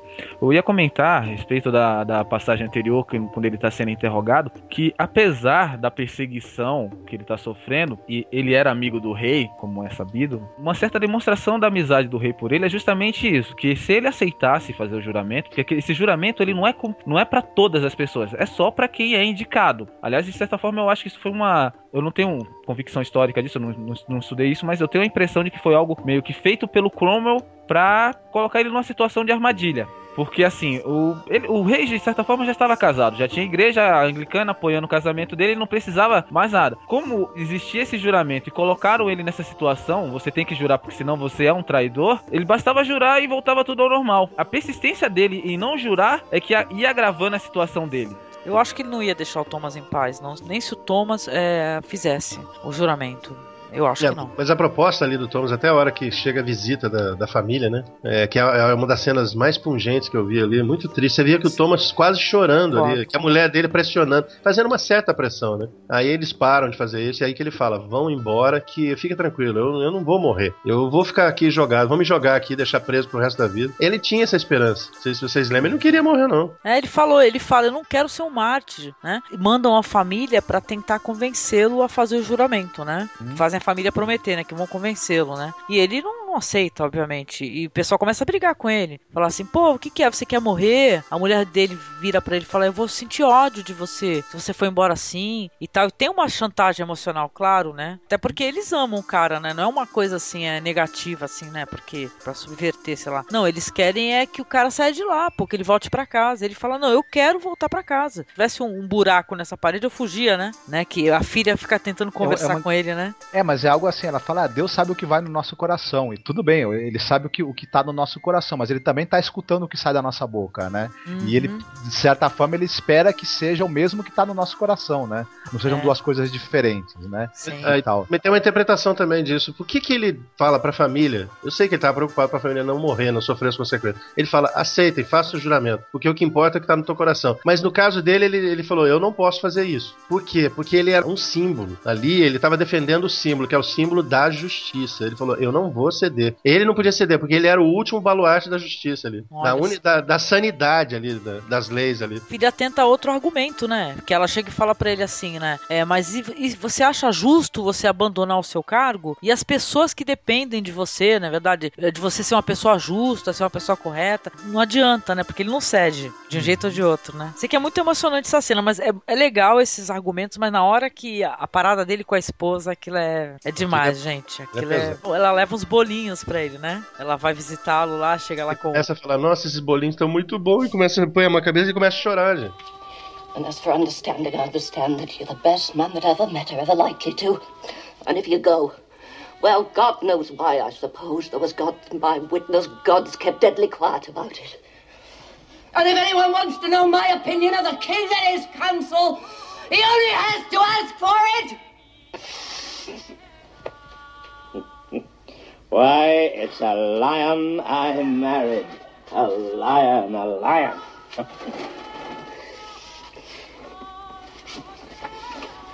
oh, this is good. Yeah, very good. Um, Sorry, Sir Thomas. Oh, for pity's sake. Time's up, sir. But one more minute, man. You don't know what you're asking. We want. Come along, miss. For Heaven's sake. No, don't do that, sir. Now, madam, don't make trouble. Come along, please, Lady Alice. Take your muddy paws off me. Filthy, stinking, cut-head, dirty, healthy. I'll see you, son of a bitch. Alice. Goodbye. Ali eu, eu, eu tava chorando junto com ele, eu tava triste ali com ele. É o único momento que a gente vê ele chorar, né? Porque ele nem mostra, porque ele esconde a cara, né? E ela abraça ele, né? Porque o carcereiro grita lá dois minutos, né? Não, ela abraça ele e fala bem alto assim: Eu, eu, eu vou gritar para todo mundo ouvir que eu tenho orgulho de você. E aí que ele... eu penso dessa história toda do casamento do rei e tudo. Aí ele fala: Casei-me com a leoa, né? Ah, é muito lindo. Ele fala: Eu me casei com uma leoa, né? Muito legal. É, e um detalhe que eu acho que é interessante a gente falar pro, pro público que tá ouvindo, que essa é uma cena muito emocionante, realmente dá para levar as lágrimas sem ser uma cena apelativa, exagerada. Né, ela, piegas? na verdade, o tempo todo ela é muito sóbria, tanto as atuações, né, são sóbrias, são controladas, como até a maneira como, como, como a cena é enquadrada mesmo, não, não é nada assim, um, um, uma emoção forçada. Não tem né, close que, gigantes assim na cara da pessoa, entendeu? Então, nessa cena você não vê aquele show de lágrimas, aqueles closes do pessoal chorando, aquelas interpretações exageradas, essas coisas. É tudo muito sóbrio, muito controlado, mas eu acho que a força tá justamente nisso, né? É uma cena em que menos é mais, né? Nossa, sim, porque dá pra ver o quanto o pessoal tá angustiado, cara. E ele também tá, só que ele não quer ele não quer demonstrar também pra família, né? Que ele tá desesperado, que ele sabe que vai morrer. Ou... Porque eu, já aí eu achava que ele sabia mesmo que ia morrer. Ele já tava imaginando que ia morrer, sei lá. Ele sabe que vai morrer. É, A gente sente com certeza que, talvez no começo da conversa, não, né? Que ele fale, ah, que vamos esquecer aqui, deixa quieto, mas já no final de tudo, quando ele está se despedindo da família e, o que ele, e a maneira como ele fala, a gente percebe que ele acha que não vão deixá-lo na cadeia lá, simplesmente não. Ele foi longe demais pra voltar atrás. Hum, sim, cara. Você é uma cena lindíssima, cara. Nesse Muito momento bonito. aí eu chorei desbragadamente. Chorei muito. Tô lacrimejando aqui agora. Ah, meu Ah. Deus.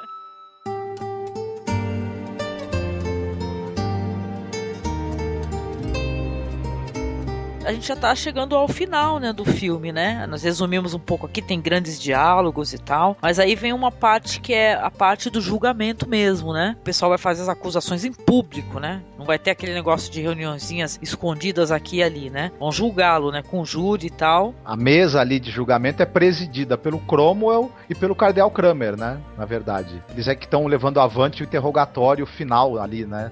Do Thomas More antes do júri se pronunciar, né? E acusam ele de alta traição, né? Cuja pena é a morte, né? E chamam Exato. quem, né? Pra ser testemunha de, da acusação, né? O Richard.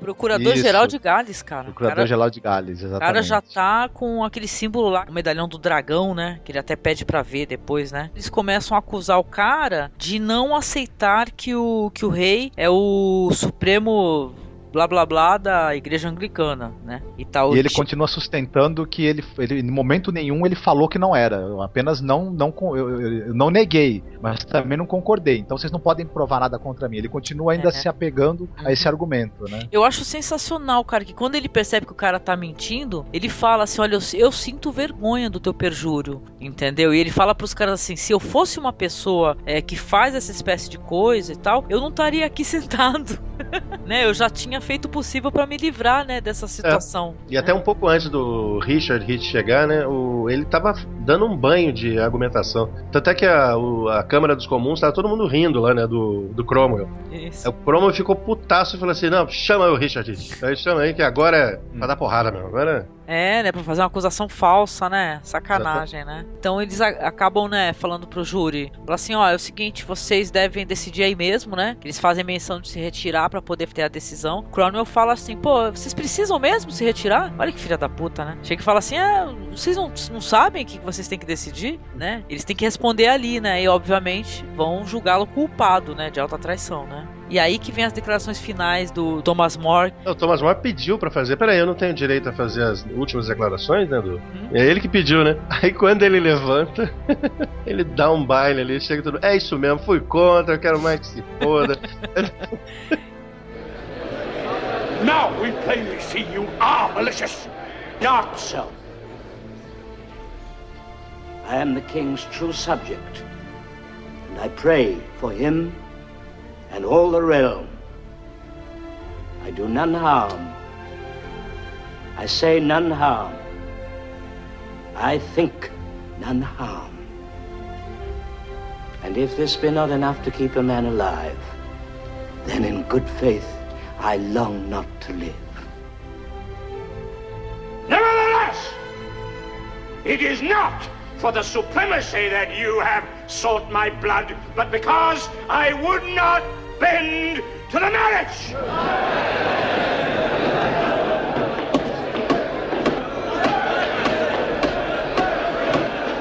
You have been found guilty of high treason. The sentence of the court is that you be taken from the court to the Tower of London. O cara até grita assim, tá vendo? Olha lá ele mostrando as garras dele, né? Que ele fala que não acredita mesmo, né? Porque a briga toda, pra quem não, não entendeu, a briga final, né? A acusação final, é que ele não quis aceitar que o parlamento é, pudesse definir que um rei que é nomeado por Deus, né? Vamos por inspiração divina, fosse o senhor de outra igreja. Tá entendendo? Olha o paradoxo, né? O- tem sentido, né? Vocês concordam?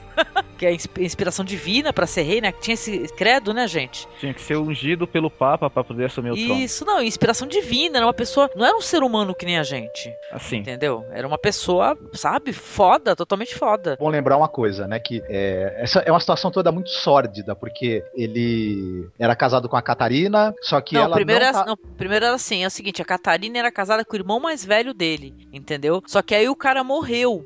É isso, e Só ele que começou aí a ele- viver ele começou- maritalmente com ela, né? Isso, ele começou a se chegar na tal da Catarina, ele queria tchum na Catarina. Aí o que que ele fez? Aí ele conseguiu fazer com que a igreja aceitasse que como ele, ele ela ficou viúva e tal, e ele era o segundo, parece que já era o segundo na ordem lá de sucessão, que ele Supostamente ela era virgem. Isso, que supostamente ela era virgem, né? Vai saber. A igreja acabou aceitando que ele fosse reconhecido como o marido da Catarina. Só que ela não conseguia ter filhos, né? Ou os teve- filhos morriam, né? E os filhos nasciam nasciam, a maioria nascia natimorto, mas ela teve uma filha única, que foi a Maria Maria I né, da Inglaterra, também Isso. chamada de Blood Mary depois. É, Blood Mary. Nossa. Então, não, a questão é que, no final de contas, olha, isso daí tudo, no final de contas, tem muita política envolvida. A igreja, na verdade, não queria melindrar os reis da Espanha por causa da Catarina. Por isso que não queriam é, declarar que ela não era esposa do cara, tá entendendo? Dar o divórcio. Não era uma questão religiosa, era uma questão política, entendeu? Por- Por isso ele acabou ficando com a Ana Bolena, né? Teve o rolo dele com a irmã da Ana Bolena, né? Que tem Sim. até aquele filme, A Outra Bolena, né? É, ele primeiro ele ficou com a, a- a Maria Bolena, se eu não me engano era o nome dela. O rei teve um relacionamento. Durante esse intervalo, ele meio que enjoou dela, conheceu a Ana, aí se apaixonou perdidamente e aí que gerou a situação do divórcio, porque ele queria ter filhos homens para herdar o reino. E por conta disso gerou essa é, toda essa, essa discussão que nós tivemos ao longo do filme. Uhum, Mas isso. também não teve um fim muito bonito essa Ana Bolena não, se Não, vocês pô. quiserem saber. Tem, tem aquele filme, gente, Ana dos Mil Dias. né? Exatamente, ela teve Ela durou mil dias, de cara. glória. É, Depois Depois se danou também, né? Acabaram enrolando ela em outro processo de traição qualquer aí. dá. usada de incesto. É, de- o filme mostra, né? O filme tem aquele parecer que como se fosse verdade, né? É, é, Tal. mas é, é, são se acusações, porque naquela época, como nós vimos aqui pelo filme do, do Thomas More, as pessoas podiam ser acusadas e condenadas por crimes que elas não realmente cometeram. Aliás, uma, Exatamente. uma curiosidade, a Ana Bolena é mãe da Elizabeth I, que tem outro filme sobre ela e muita gente gosta desse Com filme. Kate Blanchett, é isso? Exatamente, essa própria Elizabeth, que é filha da Ana Bolena, que é uma consequência direta ou indireta dessa história que nós estamos. Ó, detalhe. Pois tem até série, tem uma série foda da BBC, chamada acho que é Elizabeth The Virgin Queen. Não sei se vocês já chegaram a dar uma olhada. De qualquer maneira, é uma história super intrincada, tem religião no meio. Eu acho que a pessoa assim mais verdadeira dentro dessa história, dentro desse contexto mesmo, é o Thomas More. Entendeu? Que, né, que ele não se não se dobrava. Mas de resto era politicagem, a igreja, imagina. Totalmente até hoje, muita politicagem, comendo solto. Pois é, alguma coisa antes da gente falar do final? Queria falar que na, na hora em que ele fala que ele vai descarregar a consciência, ele que realmente ele não concorda e por quê, e porque ele discorda que o rei possa determinar que as pessoas né, neguem os preceitos da sua fé por um, por um decreto e etc. A interpretação também do Paul Scofield nesse momento ela é grandiosa, né? Nossa. Então essa, essa voz que você falou que ele tem um tom de voz muito potente, uma, uma força, uma envergadura moral muito grande, né? No que ele está dizendo ali, na maneira como ele está falando aquilo, né? E um É. espírito rebelde indomável de certa maneira também que ele tinha, né? Que ele põe pra fora nesse momento, que não se dobra, né? desabafo final, né? Detalhe assim, uma curiosidade é que o Richard Burton ele recusou esse papel, né? O pessoal também pensou em dar pro Richard Burton, viu? Aí você fica tentando imaginar, né? Conhecendo a atuação dos caras, como é que seria com o Richard Burton? Com o Charlton Heston não tive infelizmente acesso a ver esse filme feito pra TV, né? Gostaria demais. Se alguém puder nos ajudar aí, por favor, mande aí um- um link.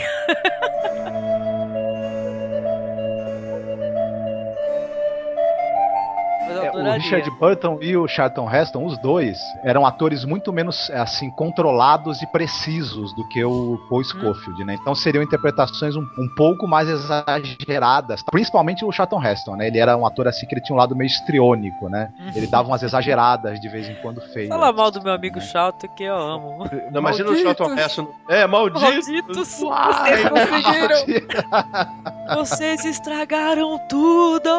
Não, não chegaram. Eu adoro Charlton Heston.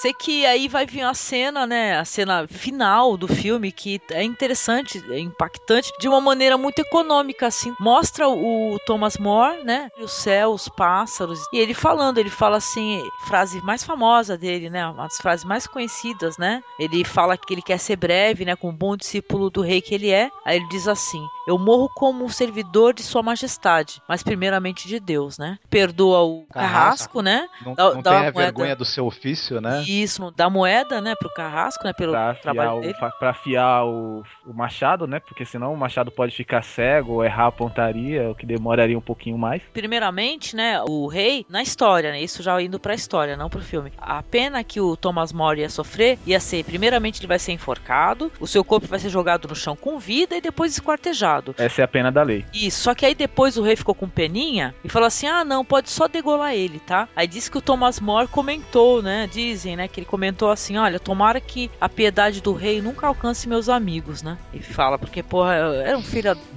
da puta esse rei maldito. Pois é, cara. E temos aí o final, né? Porque aí quando corta-se a cabeça do Thomas More, né? Encerra-se o filme aí com umas letras contando o que aconteceu com alguns personagens, né? E volta Ah, a detalhe, gárgula essa- Volta as aparecer. gá- Isso, volta as gárgulas, né? Diga, Marcos. Não mostra a cabeça dele sendo cortada. Eu ach- achei outra sacada do diretor excepcional, que mostra ele colocando a cabeça, carrasco, erguendo o machado, quando ele desce o machado, a tela fica preta, né? Então, Uhum. uma sacada. Eu acho que isso teve mais, dos tem mais Tronos. Impacto do que a gente mos- do que se tivesse mostrado a decapitação, né? Porque É. a gente imagina a decapitação e sente esse impacto dessa vida aí que foi tirada, né? Guerra dos Tronos, né? Quando corta-se a cabeça do Ned, tem um, um- um milésimo de segundo, né, Ivan? Que mostra, Sim, né? sim. Mostra bem pouquinho, mas também dá, dá não não fade out, já muda a cena pra outro local também, né? Não, não mostra com exatidão, né, a decapitação, né? Mas olha, é, é sinceramente inspirado, viu, Ned Stark no Thomas More, viu? Eu senti. Também. E depois ele, ele tem as letras, né, que vão subindo e mostrando o que aconteceu com os personagens. E a gente fica sabendo que todo mundo se ferrou depois, menos o Rich, O né? Rich. Menos o vilão. Que sacana, né? Morreu de velhice, morreu né? de sífilis, foi o rei, morreu de sífilis. O, o Kramer morreu queimado. Degolado. Queimado Não, ou degolado? Kramer queimado. Caraca. Ah, tá. O Kramer que é o bispo. É, o degolado foi o Cromwell, né? Isso. O- E, o- e o amigo dele, o Duque de Norfolk? O que aconteceu com ele? Mostra? Acho que Ele- sim, né? Ele seria morto também, degolado, mas o rei morreu antes dele. É, o rei E aí, morreu antes. tá É, ele fala isso. Caramba. No final de contas, quem se deu bem mesmo foi o riquinho rico, né? É, mas só que tem um Se comentário. tornou chanceler da Inglaterra. Tem aqui na, na cultura popular aqui assim, ele fala que um historiador, Lord Dacre, ele disse um comentário sobre o, sobre o Richard Heath, né? Que é uma pessoa que ninguém pode falar uma palavra boa dele. É, imagina você, ele morreu dormindo, tava escrito lá, ele morreu na cama dormindo. Mas você vê, né? É uma pessoa que morreu queimada, né? Literalmente. A, a imagem dele morreu queimada e tudo. E como se. Vamos, vamos supor, é que eu, eu não acredito. Mas eu acreditei, agora que a gente vai falar sobre esse negócio. Acreditei em vida após a morte e todas essas coisas. Mas se tivesse isso, até o coisa falou: esse aí já tá no inferno. Esse- ele vendeu a alma dele, já era. O capeta tá lá espetando a bundinha. Tá espetando. Ele sofreu lá, ele tá sofrendo agora. Eu tenho a impressão de que ele saiu do inferno e foi ali pra poder fazer aquela cena. É. Usando esse argumento que o Paulo falou do, do inferno, me lembrei de uma coisa que dizem que as pessoas muito santas, que é o caso do Thomas More, ele foi santificado depois pela igreja, considerado mártir e santo. Essas pessoas têm um demônio perto delas. E o demônio fica provocando as tentações, que, é- que são sofrimentos que essas pessoas sofrem ao longo da vida. E foi o papel do Richard Hitch, que foi exatamente o demônio, a tentação ao, ao longo da vida do Thomas More. Tem alguns paralelos bíblicos, né, na história, né? Agora é São Thomas More, né? Foi patrono dos estadistas e políticos pelo Papa João Paulo II. Ele foi nomeado pelo Papa. Finado Papa. Eu, eu imagino se o Thomas More pudesse saber que ele ia ser justamente patrono dos estadistas e políticos. Ele ia falar, o quê? Não! Ele ia falar, não, maldito. Isso é uma piada, isso é uma piada de mau gosto comigo. É sacanagem, né, cara? Porque, porra, como é que tá a política? Tá feio o negócio.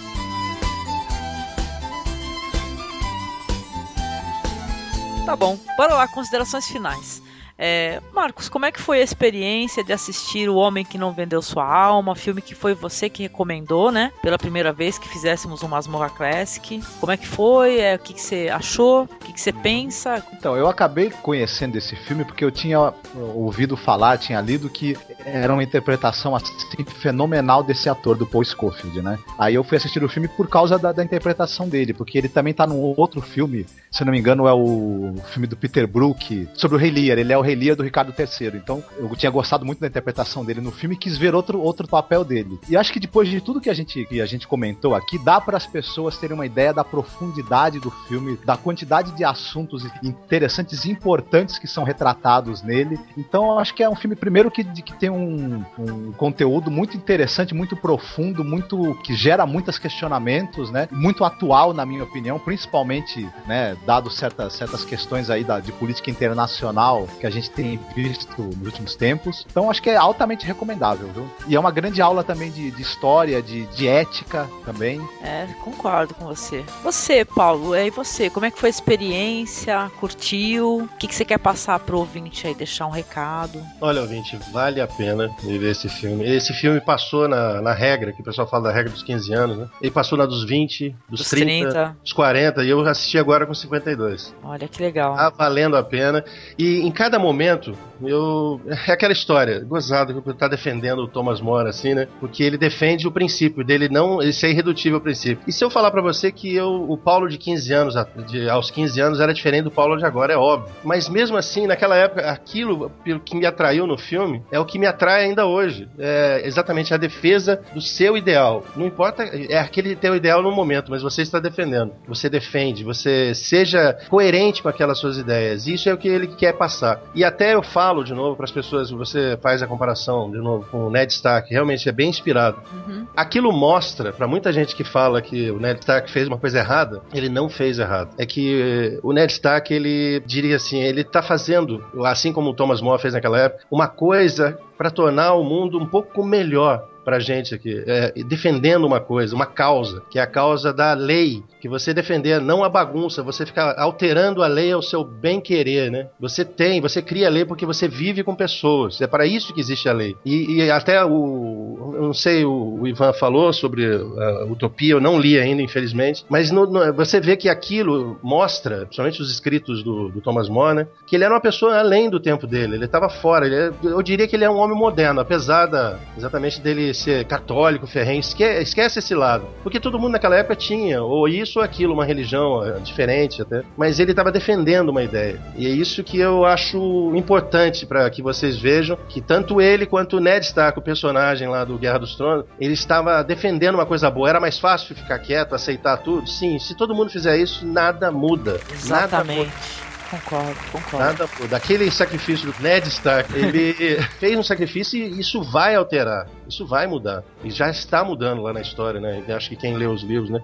Precisa, né, Paulo? Precisa, Precisa, ter, ter alguém que fala não, né, pra certas coisas, né? Exatamente. É mais fácil falar assim que. Não, fala assim que assim você. Mas por dentro você mantém que. Não, eu sou rebelde, mas por fora eu sou conformista. Não, a gente tem. Se você fala. Se vale a pena lutar, luta. Luta, luta pelo que você gosta. E esse filme mostra isso daí. Vai ser difícil. Em alguns momentos você vai estar na situação dele. A outros momentos você vai estar na situação, por exemplo, de Galileu Galilei, que não chegou a morrer, mas foi aceitando. E assim aos poucos. A, a coisa vai mudando aos poucos. E a gente vê que pela, pela Inglaterra, ele não conseguiu. O rei não conseguiu dobrar o Thomas More. Entendeu? E o filme mostrou isso. Ele chegou, mostrou a que veio e, e é isso aí. Acho que é- vale a pena sim, assistam. Sim, concordo, maravilhoso. E você, Ivan, querido? Que você, suas impressões e o recado pra galera aí? Bom, eu cheguei nesse filme, como eu já falei, através da sua sugestão, e tam, mas eu já tinha lido antes Utopia. Eu sabia que era de C. Thomas More, mas não sabia que existia um filme sobre a história dele, que confirma a, a expectativa que eu tinha em função do que eu li. Quanto ao filme em si, o Paulo foi muito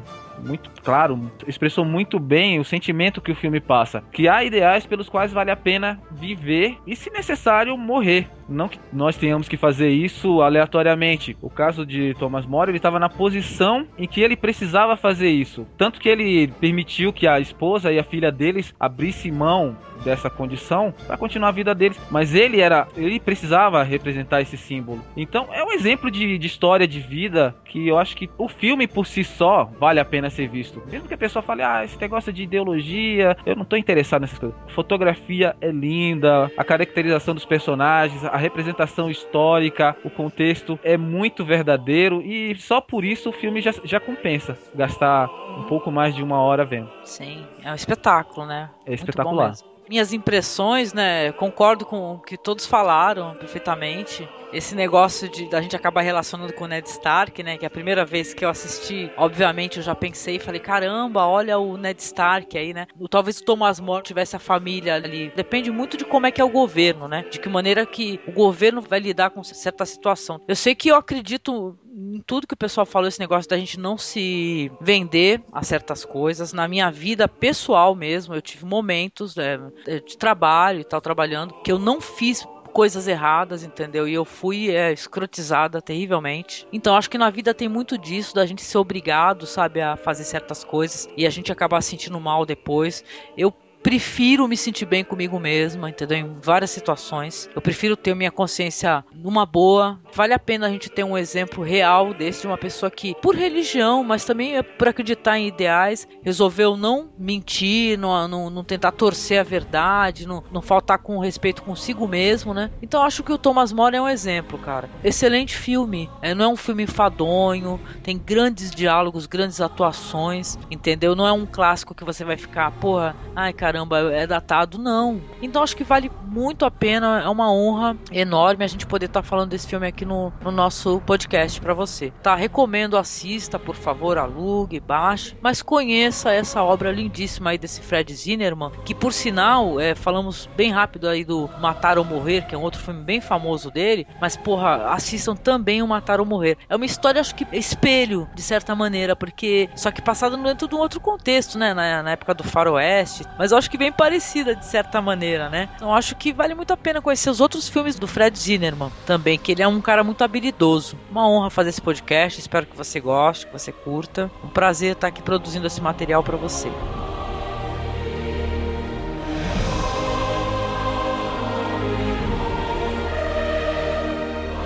Eu quero agradecer aqui ao Paulo, que é lá do Pode Especular. Por favor, Paulo, você fale aí dos seus projetos, deixa o seu endereço aí do site do podcast. Ah, obrigado, obrigado. Nós somos lá do podespecular.com.br. É um site sobre um podcast sobre literatura especulativa, né, ficção científica, fantasia, horror, terror. Se bem que até agora pouco horror e terror nós falamos e pouca fantasia, mais ficção, porque é uma coisa que a gente mais gosta, eu mais gosto, né? Mas uh, o pessoal tá tentando me virar pro outro lado. E eu vou, vou fazer mais podcasts sobre isso. Nós fazemos podcasts temáticos, fazemos também leituras de contos, do, dos quais uh, já fizemos a gravação com a Angélica e com o Marcos, né? Ah, sim. Uh, tá pra sair em breve, mas uh, vou mudar para eles, vai ser num site especial que é o Pode Esperar, né? Vai sair, fique tranquilo. Não, tô brincando, vai sair sim. E, por favor, apareçam lá. A gente tem várias coisas lá pra, interessantes para vocês. E só uma curiosidade, já, só puxando um pouco a, a, sardinha pro meu lado, né? Você falou que o do Sobre Matar e Morrer tem a versão também pra, de ficção científica desse filme, né? Ai, caramba, me fala qual que é, que eu vou atrás. Outland, né? Olha, não conheço, não assisti Sean, não. Sean Connery. Sean Connery. Oh, vou ter que ver agora, pra fazer é a comparação. Mesma, é a mesma coisa. Foi uma homenagem que ele fez, é bem, bem fincado. Só que ele é, é um xerife lá numa estação de, de mineração lá, na, lá em Titã, né? Na lua de Titã. Poxa, que legal. Belo link. Obrigada. Adorei. E agradecer também aqui ao Ivan, que é o nosso leitor, que é nosso ouvinte, é, pela participação, pela gentileza de passar seu tempo aqui, sua tarde conosco, conversando desse filme. Eu que fico muito feliz e agradecido de ter participado, falar de um filme tão bom, que cria traz um sentimento tão gratificante pra gente. Você sabe que por mim você tava em todos os podcasts, né? Obrigado. ah, e, Ivan, você tem algum link, algum site? Ih, não quer. Não, não tem. tá bom. O Ivan é daquele assim fala assim: ah, o que que faz? Manda te seguir? Não, não, não manda não. tá bom, Ivan, muito obrigada, viu? E agradecer ao Marcos mais uma vez, juntos aqui, falando de bom cinema. Gravou primeiro o Homem que Queria Ser Rei, depois foi o Homem que. Agora que tá sendo o Homem que Vendeu Sua Alma. Vai ter que sair na ordem. grava o Homem que Matou o Facínora também. É. vamos, vamos, ficar pegando esses títulos aí. O Homem que Matou. Adoro esse filme, viu? O Homem que Matou Facínora. O Homem adoro. que Sabia Demais. É, enfim. Então eu, vou ser, eu tô vendo que eu já vou participar da série O Homem. Olha que foda, adorei. Esse podcast, é, faz aí esse, a série. Sim, mas Masmorra tá muito machista, hein? Cadê as mulheres, as mulheres que fazem? Eu quero também. É, não, tem que providenciar, cara. Mas diga, Marcos, muito obrigada. Aqui quer deixar um recado pro ouvinte? Então, continuem escutando os podcasts da gente, acessem também o, o site do Cinema Masmorra, que também tem bastante matéria sobre cinema, né, da, da equipe da gente, do pessoal que está escrevendo, uns textos bem bacanas. E o prazer foi todo meu de estar aqui com você, Angélica, com o Paulo, com o Ivan, comentando esse filme que eu gosto bastante. É uma delícia, eu, foi diversão pura. Nossa, adorei também. E é isso, gente, agradecer a você que nos escuta, que nos retuita, que ajuda a divulgar o nosso trabalho aqui. Nos mande um e-mail para contato@cinemasmorra.com.br se você quiser falar um pouco mais do filme, ou você comente aqui na seção de comentários, tá? É legal saber o que você pensa também. Coloque aí nos comentários o que você gostaria que tivesse aqui nesse projeto Masmorra Classic, né? Também nós vamos verificar aí a nossa disponibilidade para fazer, tá? E um grande abraço e até mais. Até mais. Até mais, Abraço. pessoal. Tchau, abraço.